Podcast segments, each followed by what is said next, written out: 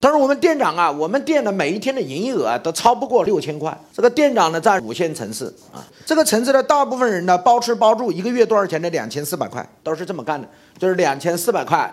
一个月，然后呢，有整个店百分之一的营业额。所以呢，这个老板呢，他是做卤菜的。所以听完我的课回去之后呢，他就想变革。在变革之前就跟我讨论，我们店长太懒了。我说为什么懒？他说我们店长啊，我们店的每一天的营业额啊，都超不过六千块。我说为什么超不过六千块？他说我们店长，因为我们的店开在我们的机场，我们机场就两家店，店外一家，整个机场里面一家，就是安检之后啊，因为我们是五线县城的飞机场。那这样的情况下呢，我们的每一天早晨有飞北京、飞上海、飞深圳的飞机。如果我们做早晨的生意，至少超过六千块、八千块、一万块，但是我们那个店长就是懒，就是不起来。我说早晨的飞机一般几点钟？他说早晨一般都是六点十分、六点半。那我心里想，要做这个生意，那店长得四点钟起床。他说我们店长就是就是有钱不赚。我说不是的，是因为你不懂这五个字。叫无利不起早，为什么员工不起早？因为起早没有好处。我稍微缓一下，你看我跟他们店长一讲，这个店就开始发生翻天的覆地的变化。我说：“妈妈店长你好，我是你们老板的顾问，今天我来跟你来谈一下关于如何帮助你成功。”哎呀，他说也没用了，就这么多了，都差不多了。我说是这样的，你现在一天最高营业额多少？他说没有了，也就五六千吧。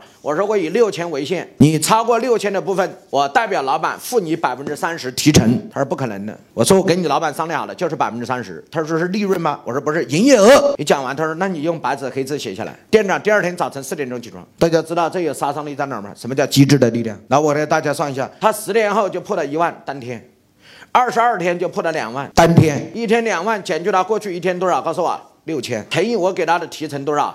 百分之三十，所以那一天他可以拿到一点四万，乘以多少？百分之三十，可以拿到多少？四千两百元。记住，这是一天，而过去他一个月。